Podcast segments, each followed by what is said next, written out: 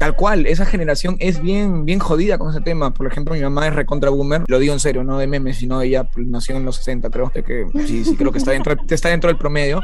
Entonces, ella, cuando a veces hemos hablado del tema de algún familiar o hasta yo cuando digo, mamá, me quisiera ir psicólogo, no sé, y como que se lo toman muy a pecho, ¿me entiendes? O cuando yo le he dicho así, hasta en broma, no, mamá, debería ser un psicólogo, porque está Hijo, ¿qué tienes? ¿Me estás diciendo loca?